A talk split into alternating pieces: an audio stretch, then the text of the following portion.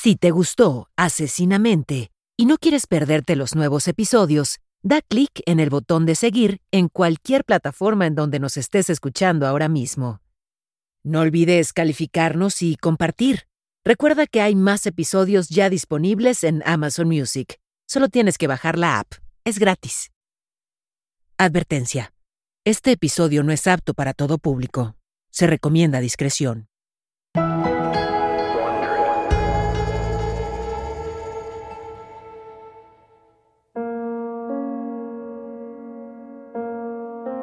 Esto sucedió durante una boda el 29 de junio de 1991 en un pueblito llamado Niagara en el lago, en Canadá.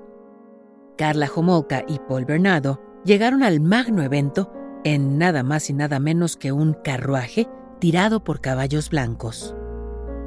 Como cenicienta desde la carroza, Carla llevaba un hermoso vestido de mangas grandes. Traía en sus manos un enorme ramo blanco Parecía como si Carla estuviera tratando de recrear la boda del príncipe Carlos y Lady Diana. Fue algo exagerado. Recién casados y listos para empezar sus vidas, todos quienes estuvieron ahí veían a la joven y perfecta pareja. Los novios parecían estar teniendo un día maravilloso. Mientras tanto, ese mismo día, pero en otro lugar, la familia Mahaffey vivió el peor más trágico y desgarrador momento de sus vidas. Leslie, la pequeña de la familia con 14 años de edad, desapareció dos semanas antes. Los Mahaffey estaban desesperados por encontrarla y ese fue el día en que dieron con ella. Solo que no la encontraron de la forma en que deseaban. El macabro descubrimiento vino por parte de un pescador y su hijo. Accidentalmente, vieron en la playa algo espantoso. Encontraron lo que parecía ser un bloque de cemento con restos humanos incrustados. Llamaron a la policía y entonces se amplió la búsqueda. Pronto aparecieron más trozos de cemento y huesos junto con un aparato ortodóntico. Eran pedazos de los frenos que la chiquita Leslie llevaba puestos en sus dientes y que utilizaron para identificarla. ¿Cómo se relacionan estos dos eventos? Bueno, resulta que los recién casados, la pareja que parecía perfecta, violaron, sodomizaron y asesinaron brutalmente a Leslie Mahaffey. Algo que hicieron poco tiempo después de secuestrarla, justo enfrente de la casa de su familia. Se sabe que así fue porque la pareja perfecta grabó en video cómo lo hicieron. Todo. Este no fue su primer asesinato y tampoco sería el último. Cuando finalmente los atraparon, la prensa se enfocó en lo fotogénica que era la pareja y por esto los terminaron nombrando como los asesinos Barbie y Ken. Soy Paola Rojas, periodista mexicana, y esto es Asesinamente, un podcast basado en los análisis de la enfermera psiquiátrica y ex agente especial del FBI, Candice DeLong. En esta serie, nos adentramos en lo más profundo y oscuro de la psique criminal. Acompáñame mientras exploramos las mentes de los asesinos seriales más infames. Episodio con episodio, te relataré los casos más escalofriantes que han estremecido a la sociedad y dejaron una marca indeleble en la historia.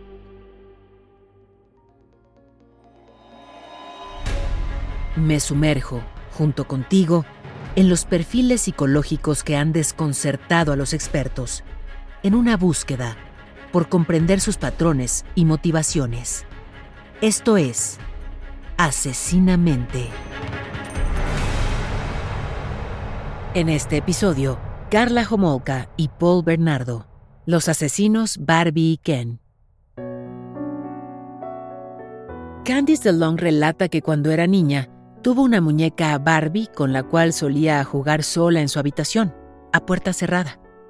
Creció con tres hermanos, por lo que no quería que supieran que le gustaba jugar con muñecas. La vestía con atuendos diferentes, creaba situaciones hermosas y con regularidad hasta le hablaba a su muñeca.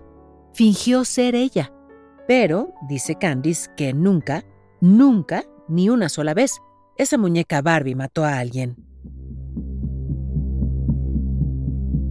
Así que, cuando se encontró con el caso de Carla Homolka y Paul Bernardo, Candice se intrigó y se cuestionó por qué alguien habría de apodar a estos dos asesinos como Barbie y Ken. Al estudiar el caso, dice que solo pudo encontrar dos similitudes entre los asesinos y las muñecas. Ambos eran rubios, de ojos azules, y ninguno tuvo la capacidad para sentir empatía o compasión. Unos años antes de que Paul y Carla se conocieran, hubo una serie de violaciones en la ciudad de Scarborough, cerca de Toronto. El violador buscaba metódicamente a mujeres jóvenes. Todas las víctimas tenían entre 13 y 23 años. Las agarraba de modo sorpresivo desde atrás y las arrastraba contra su voluntad a un transporte para llevarlas a un lugar apartado, generalmente no muy lejos de su propia casa, y luego las violaba. Mientras las sodomizaba, les repetía la siguiente amenaza. Si abrían los ojos o si gritaban, serían asesinadas. En el mundo criminal es algo común que los violadores digan esto a sus víctimas. Candice lo sabe porque prácticamente todas las víctimas que entrevistó a lo largo de sus varias décadas de trabajo en el FBI le decían versiones de lo mismo. Amenazó con matarme, me aterrorizó, temía por mi vida. Los violadores suelen amenazar con asesinarlas para obtener una cooperación no consensuada por parte de sus víctimas. Los ataques de Scarborough fueron horribles ya que encima del clásico componente sexual, este violador se aseguró de generar en sus víctimas terror emocional. ¿Cómo lo hacía? Después de terminar la terrible experiencia, les exigía contar hasta 30. Prometía que al abrir los ojos él ya no estaría, pero era mentira. En todos los casos, él se quedaba escondido y las observaba de cerca por un corto tiempo.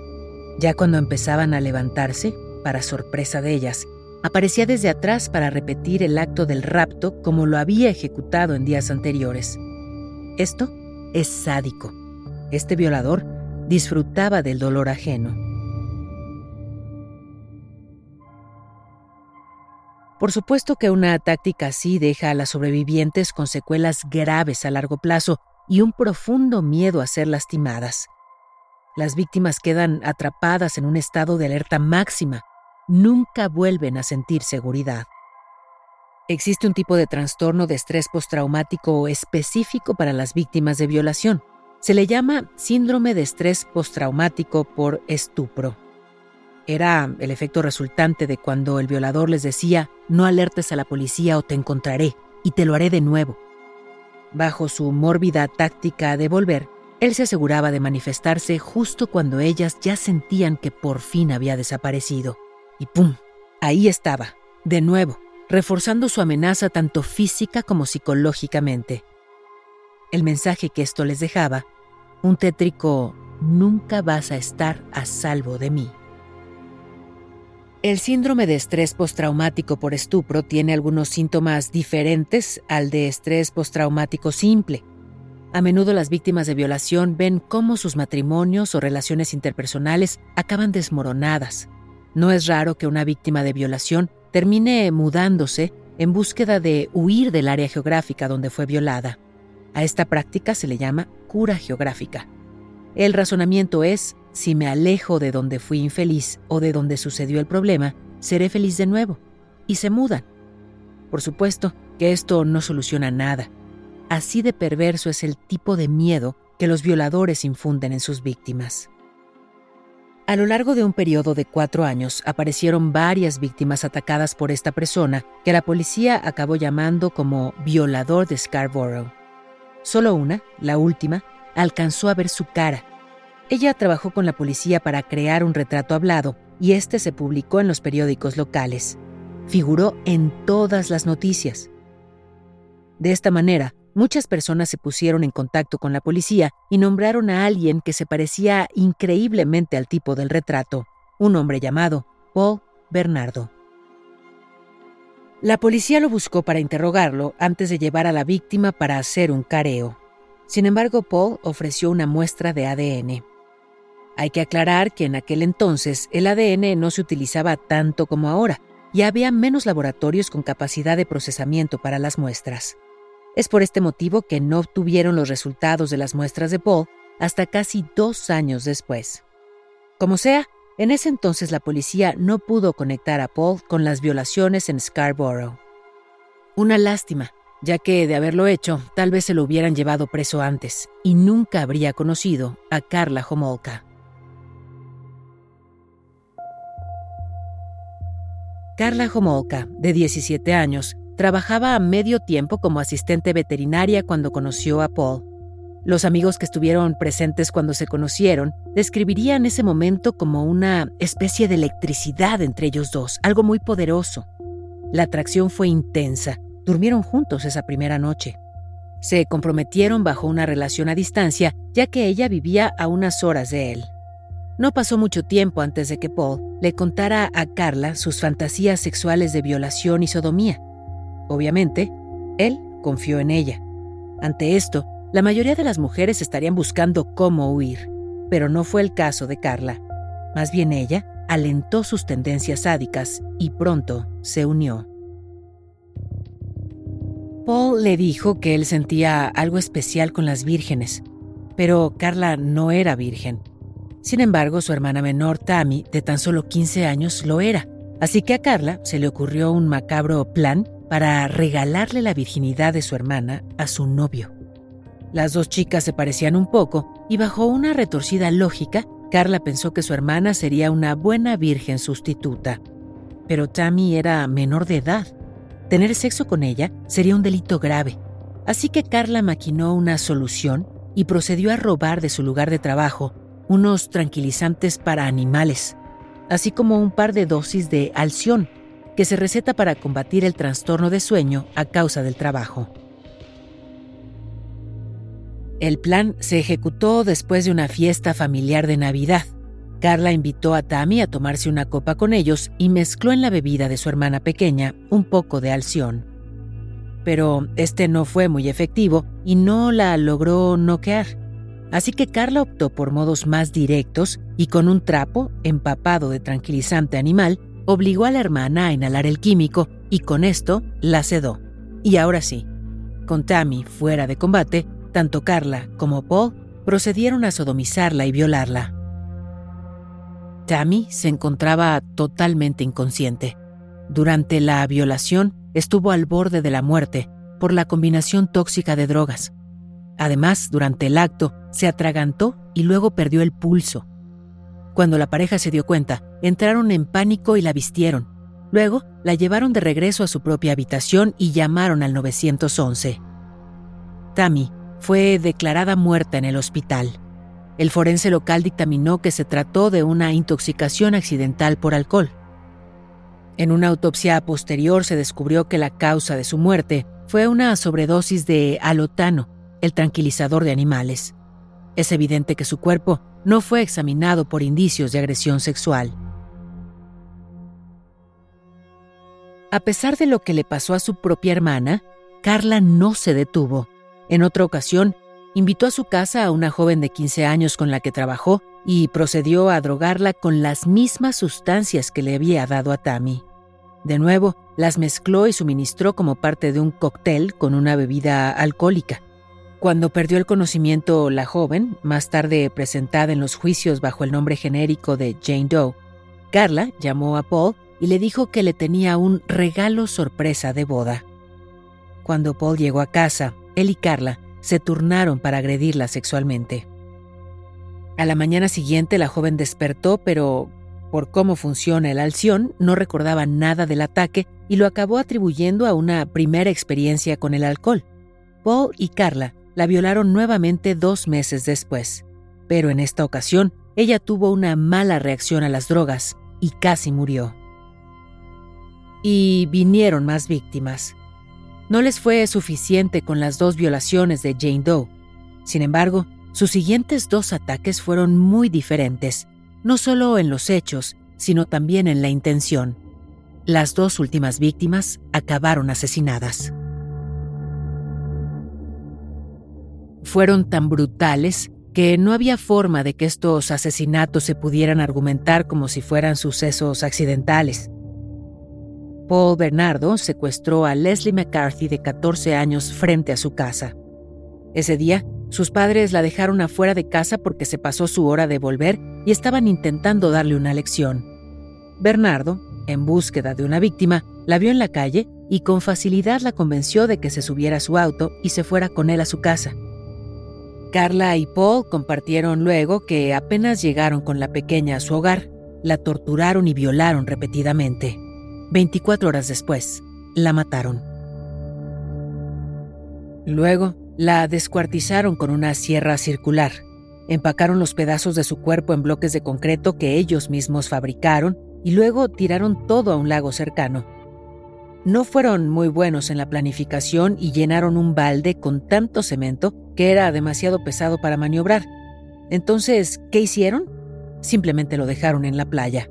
Y este fue el bote de cemento que encontraron el pescador y su hijo.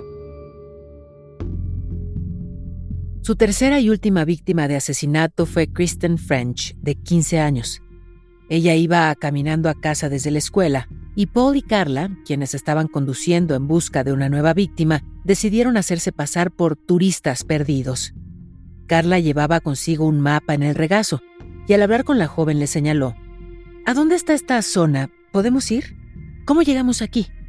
Así que Kristen caminó hacia el auto. Cuando se acercó lo suficiente, Paul la agarró y la obligó a sentarse en el asiento mientras la amenazaba con un cuchillo. Así, se la llevaron a casa, donde la encerraron por tres días.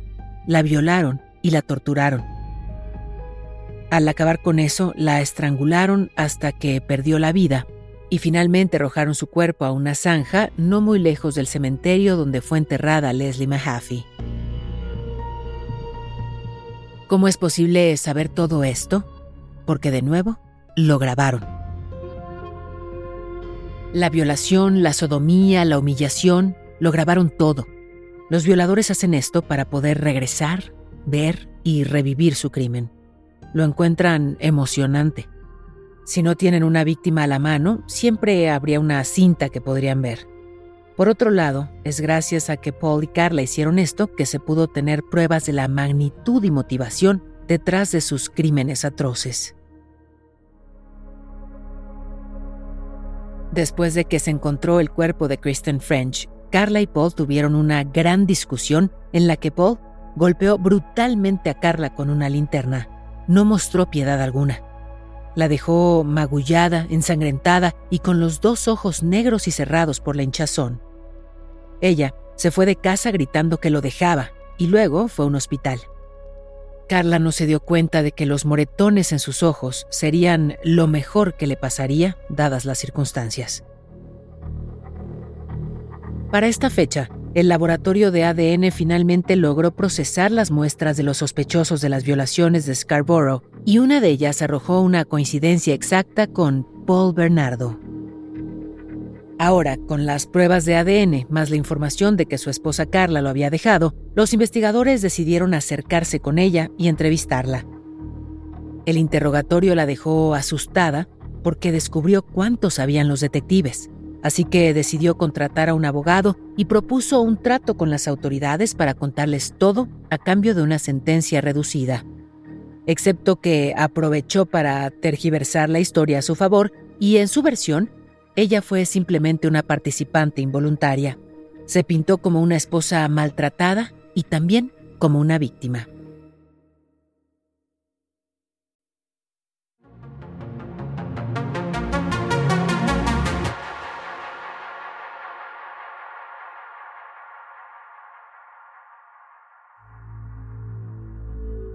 Paul Bernardo creció en un hogar muy problemático. Los efectos de eso en su psique ya eran notorios cuando era un adolescente. La relación con su familia era tóxica. Paul estaba descubriendo una cantidad de inmensos secretos y mentiras alrededor de su familia. La lista incluye historias como que su padre fue arrestado y encarcelado por abusar sexualmente de una niña. También abusó sexualmente de su propia hija. Si se toma en cuenta que la sodomía fue una de las cosas favoritas de Paul, no debería de sorprender en absoluto que exista una alta posibilidad de que su padre también abusara sexualmente de él. El padre era un famoso boyerista, un mirón. Ese fue un comportamiento que Paul copió cuando era adolescente al espiar a niñas furtivamente fuera de sus casas. ¿Qué se sabe acerca de la gente así? Que con frecuencia espían a las personas que quieren lastimar.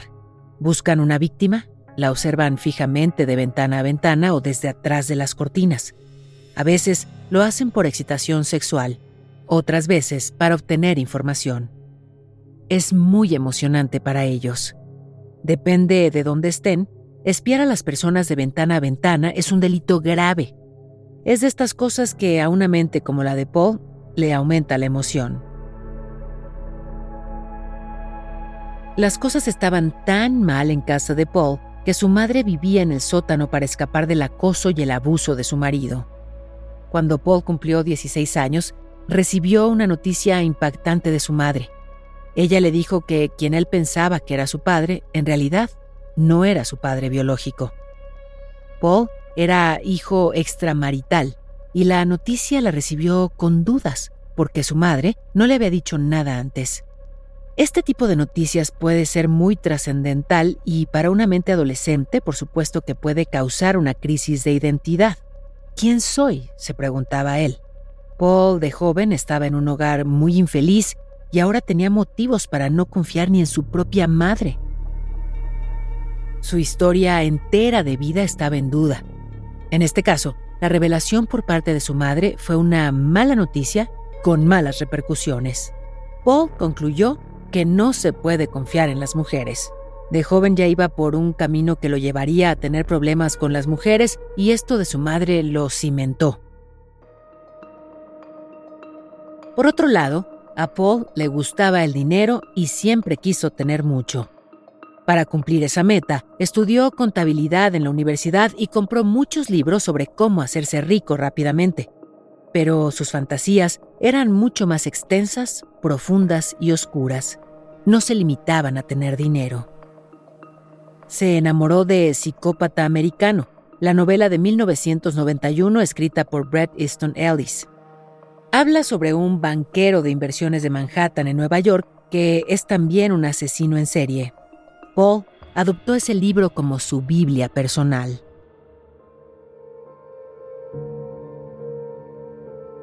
Ahora, Paul no era solitario, era popular y carismático. Frecuentemente salía con amigos a bares y conocían a mujeres. Una noche, Paul conoció a Carla Homolka. Tenía 17 años y estaba en Scarborough para una convención de alimentos para mascotas. Esto por fines laborales. No en vano, Carla y Paul se cayeron bien inmediatamente.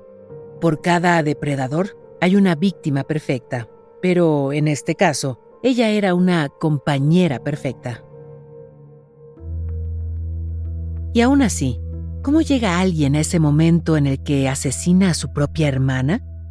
Para entenderlo, es necesario echar un vistazo a los antecedentes de Carla. Carla Homolka era la mayor de tres mujeres. Según los informes, sus padres adoraban a sus hijas y nunca se reportó maltrato alguno por parte de ellos. Por lo que se sabe, Carla vivió en un hogar feliz y saludable. Se decía que era extrovertida y de carácter fuerte. Ella se destacó no solo por su actitud, sino por la forma en la que vestía. Actuaba de modo rebelde. También ella era dura. Aún así, sus amigos la veían como una líder. Pertenecía al grupo de las populares. Se hacían llamar el Club Diamante, porque en ese grupo todas querían casarse jóvenes y con hombres ricos. Carla consiguió un trabajo de medio tiempo en una tienda de mascotas.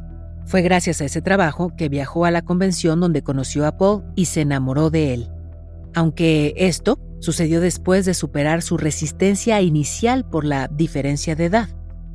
Él le llevaba seis años los padres de Carla lo recibieron en su casa con gusto e incluso lo apodaron su hijo de fin de semana.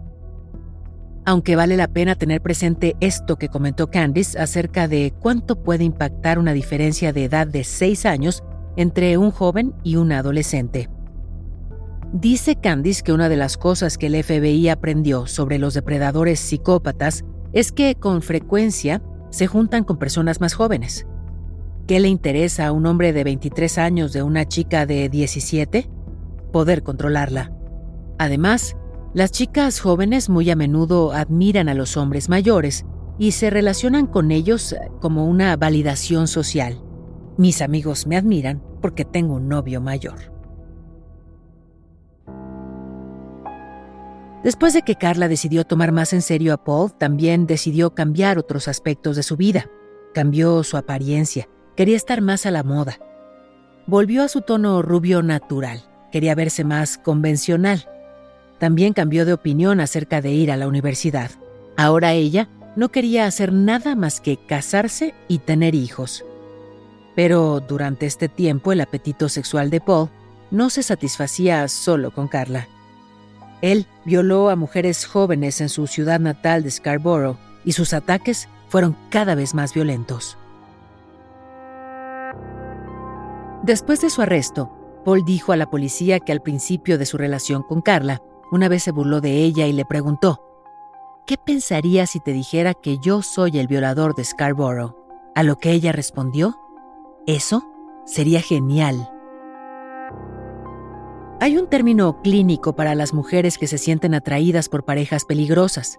Se llama hibristofilia. Según la Asociación Estadounidense de Psicología, esto significa que la persona sostiene un interés sexual y una atracción por aquellos que cometen delitos. Les excita. Está documentado como un tipo de parafilia. En el caso de Carla, ella se excitaba sexualmente cuando otra persona cometía un crimen violento o hacía algún acto desviado. Para ser claros, la hibristofilia no solo es sentirse atraído por un criminal, sino que son las acciones de los criminales las que causan la excitación.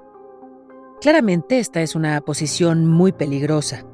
Si alguien con hibristofilia se relaciona con un depredador sexual, nada bueno puede salir de un encuentro así. Ahora bien, no podemos concluir que Carla tenía esta condición, pero el que ella buscara una relación con Paul y que más adelante, ya en la cárcel, acabara relacionándose con un hombre que estaba cumpliendo cadena perpetua por estrangular a su ex, ambos casos apuntan en el sentido de la hibristofilia. El psiquiatra forense que contrató el equipo de defensa de Carla ofreció esto como explicación de su comportamiento. Sin embargo, incluso si tuviera esta parafilia, eso no excusa su participación en los asesinatos. La realidad es que las parafilias son solo una condición Cualquier comportamiento que surja de esa condición es 100% controlable por la persona. Queda claro que a Carla le gustaban los hombres peligrosos.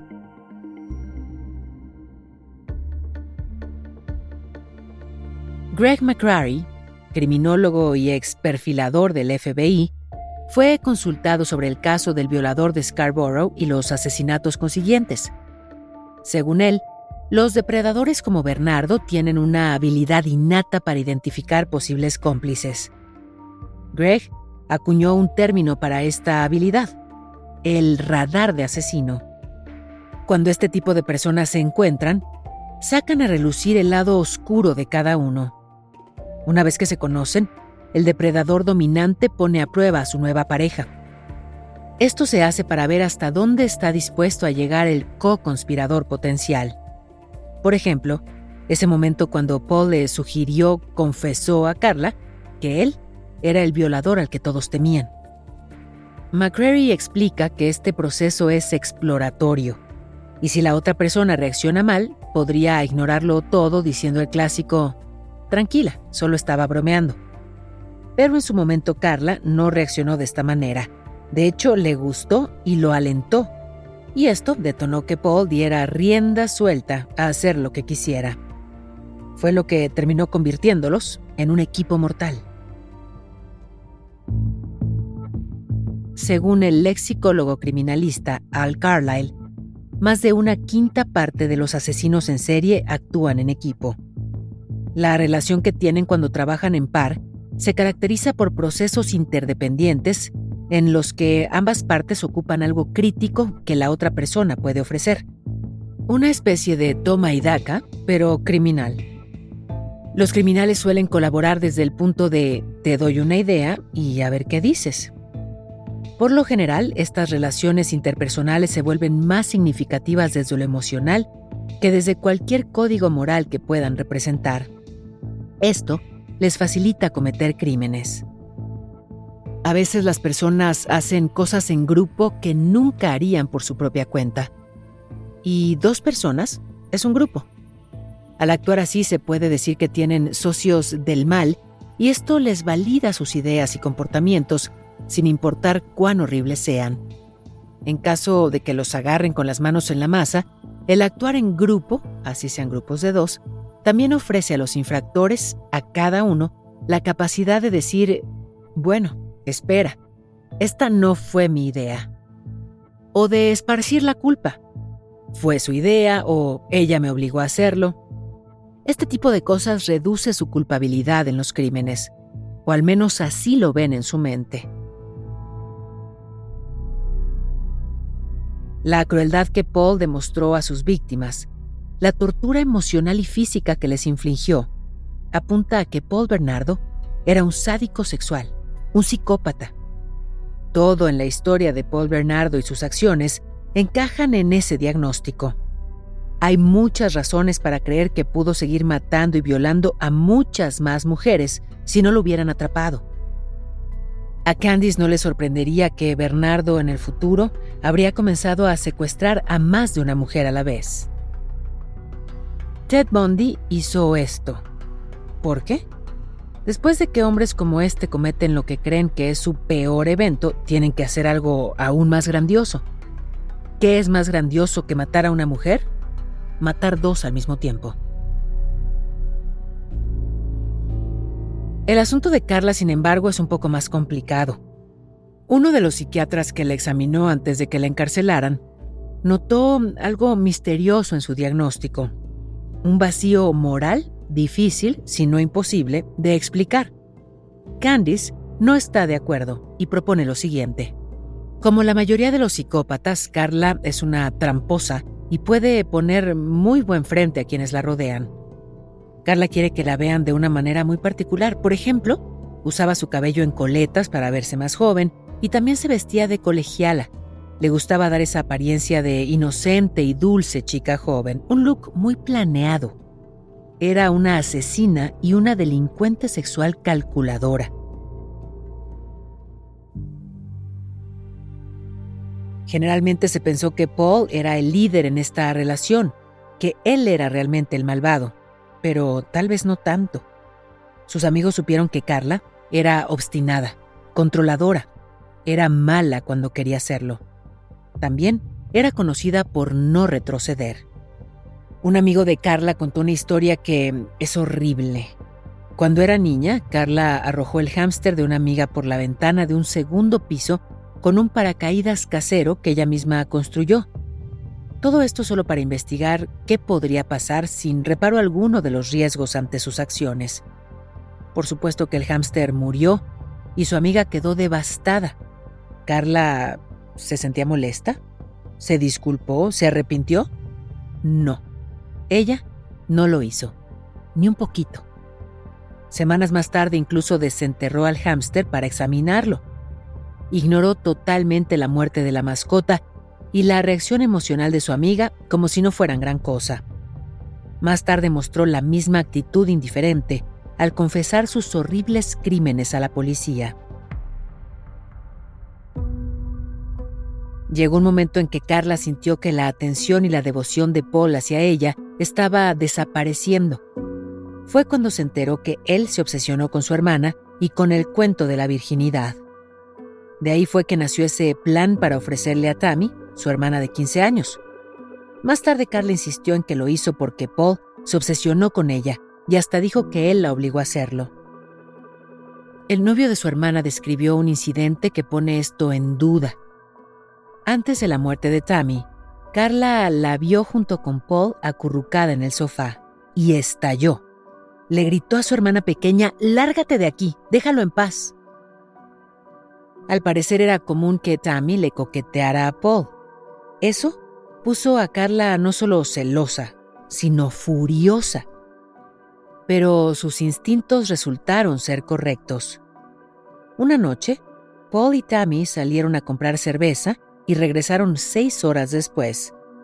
Paul admitió a Carla que él y Tammy se habían besado. Alguien con la personalidad de Carla es el tipo de persona que siente que nunca podría perder un amante por otra mujer, y le resultó muy humillante que esto sucediera con su hermana pequeña. Poco después de este incidente fue que Carla decidió regalarle a Paul a su hermanita. Pero en lugar de animarlo a tener sexo con ella, fue que armó este plan donde la drogaban y la sometían. Las drogas y la dosis que Carla le dio a Tammy fueron letales. Carla debía saberlo por su trabajo. También admitió tener conocimiento práctico del alotano, el anestésico que se usó en el incidente. Por supuesto que, como técnica veterinaria, vio, leyó las etiquetas de advertencia y también notó las instrucciones de cómo suministrar el fármaco. En cada botella hay una clara inscripción. Este medicamento puede causar la muerte por sobredosis y debe administrarse con la dosis exacta. Además, hallaron una gran quemadura química en la cara de Tammy, que sugiere que un trapo empapado con químicos se presionó contra su nariz o boca durante un periodo prolongado de tiempo.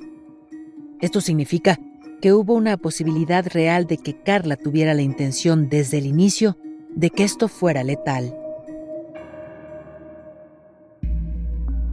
La psicopatía de Carla fue impulsada por el narcisismo maligno. Cuando sintió que Tammy la estaba intentando reemplazar en su relación con Paul, no pudo, no quiso tolerarlo. Que un narcisista maligno sea humillado públicamente es intolerable. No pueden manejarlo. Si estamos actuando bajo la suposición de que mató a Tammy y que fue a sabiendas y deliberadamente, entonces tiene sentido que le hubiera puesto el pañuelo de alotano sobre la cara. Carla explicó en una confesión que el trapo nunca estuvo en su rostro, que máximo se habrá acercado unos 30 centímetros de la cara de Tammy, y ya. Considerando las pruebas, esto es una evidente mentira. Pero no solo fue esto. La videograbación de la violación y consecuente muerte de Tammy deja ver muy en claro que Carla disfrutó de los hechos violentos. Y acá no acaba. La historia se pone peor. Hay otros videos que se grabaron posteriores al asesinato, donde se muestran encuentros sexuales entre Paul y Carla. En estos videos ella aparece usando la ropa de Tammy, haciéndose pasar por ella. Incluso llegó a acostarse en la cama de su hermana como si fuera el cadáver. No se necesita un título avanzado en psicología para concluir que Carla no tuvo compasión, empatía o remordimiento por lo que pasó a su hermana. No sintió pena. Todo eso significa que es psicópata. Los psicópatas nacen así. Los sociópatas se van haciendo sobre la marcha. No hay indicios, información o evidencia de que Carla haya sido abusada o descuidada cuando era niña o que le sucedieran eventos traumáticos. No hay nada de esto en absoluto. De hecho, en una carta escrita a una amiga solo dos meses después de la muerte de su hermanita, Carla le dice lo enojada que estaba porque su padre todavía seguía de luto y no estaba apoyando con la logística de la boda. Carla se quejaba de que su padre estaba revolcado en su propia miseria y que solo estaba pensando en sí mismo. Ese es su narcisismo hablando. Ni siquiera ve la ironía de sus propias palabras. Esta falta de empatía y compasión por los demás es un rasgo distintivo de un psicópata. Cuando Carla dio su confesión a la policía, se encontró muy perturbada por el hecho de que Paul y una de sus víctimas de asesinato bebían de sus buenas copas francesas de champán. Se quejó, les dijo, ni siquiera las habíamos estrenado. Eso la hizo enojar. Ni siquiera parecía preocupada de que la razón por la que esa mujer se encontraba ahí era porque su esposo la trajo a casa con el propósito de violarla, torturarla y matarla. Para un psicópata, las cosas son mucho más importantes que las personas. Cuando se descubrió un video de Carla drogando a una amiga con las mismas drogas que le dio a su hermana, se reveló que era más una cómplice que una participante involuntaria. Carla inició ese asalto. De hecho, el doctor Fred Berlin, especialista en trastornos sexuales de la Universidad Johns Hopkins, cree que Carla pudo haber sido la fuerza impulsora detrás de los tres asesinatos. El doctor Berlin señaló en un programa televisivo lo siguiente. Cuando Paul Bernardo se encontró a solas con numerosas víctimas, tuvo la oportunidad y nunca mató a ninguna de ellas. En cambio, cuando hubo gente que terminó muerta, fue cuando Paul se encontraba con sus víctimas en presencia de su esposa. El doctor Berlin continuó diciendo, no sé quién cometió el asesinato. Sé que las mujeres y los hombres son igualmente capaces de hacer el mal, y en este caso en particular, no estoy seguro de que ese hecho haya sido apreciado.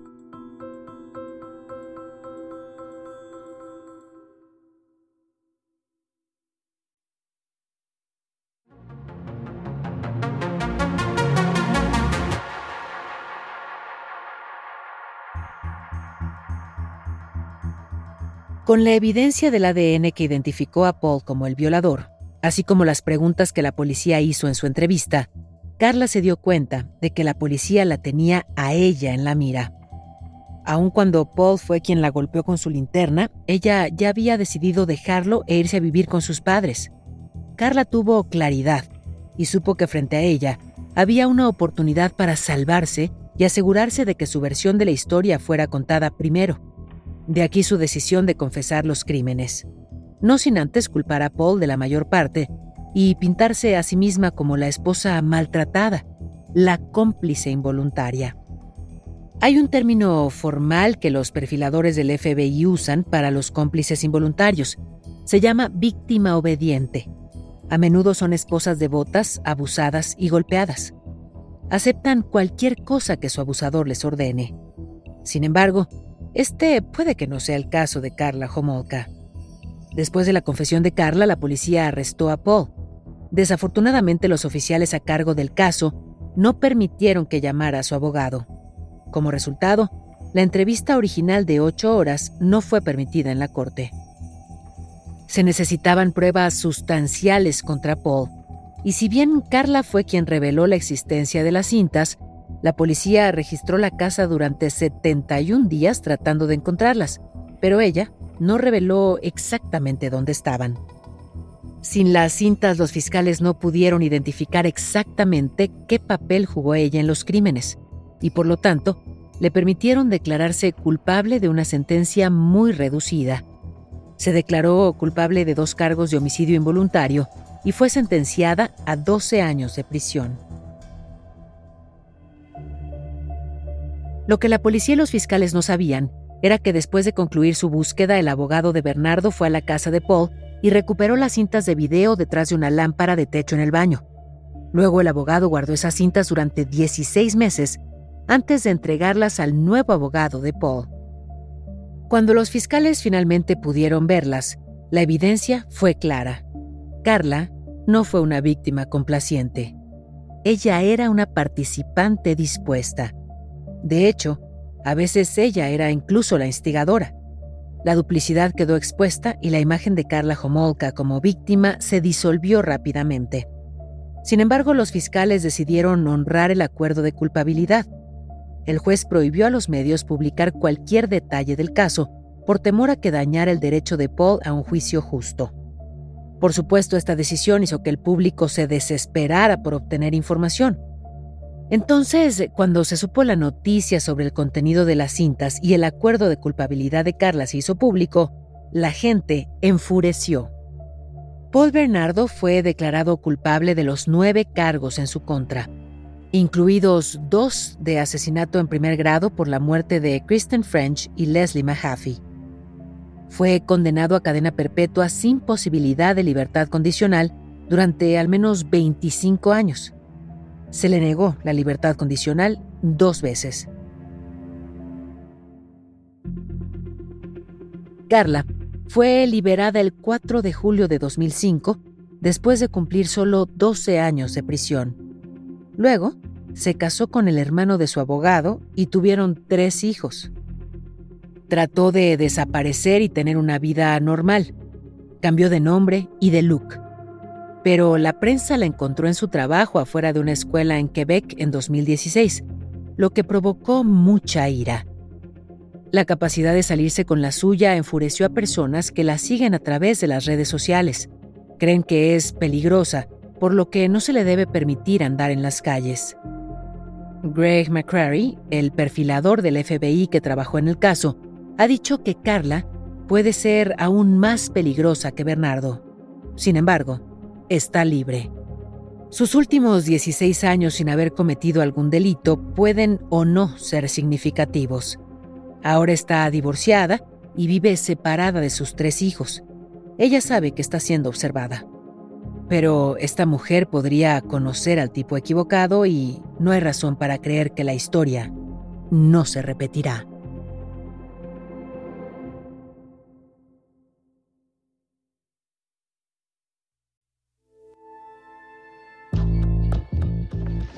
Esto fue Asesinamente, una producción de Wondery. Gracias por escuchar. Asesinamente Está disponible donde sea que escuches tus podcasts. Accede a nuevos episodios antes y sin anuncios en Amazon Music, incluido con tu suscripción Prime. Con Prime, ahora tienes acceso gratis a los mejores podcasts y toda la música a través de Amazon Music. Descarga la aplicación ahora. Esto fue Asesinamente, un podcast en el que nos sumergimos en las mentes oscuras y retorcidas de algunos de los criminales más notorios de la historia y descubrimos lo que hay detrás de sus comportamientos y motivaciones. Asesinamente es conducido por mí, Paola Rojas, y producido por Exile Content Studio. Coordinadora de producción, Verónica Hernández. La traducción y localización es de Kraken Comunicación y Mario Conde. Supervisión de traducción, Álvaro Céspedes. La grabación estuvo a cargo de Pedro Aguirre en los estudios de Excel Content. El diseño sonoro es de Hugo Mendoza y Gonzalo Messi. Producción ejecutiva de Carmen Graterol e Isaac Lee. Daniel Batista dirige el área de audio en Excel Content Studio. The Wondery, la producción es de Carlota Aparicio. Y la producción ejecutiva es de Sarah Barrett, Jessica Radburn y Marshall Louis.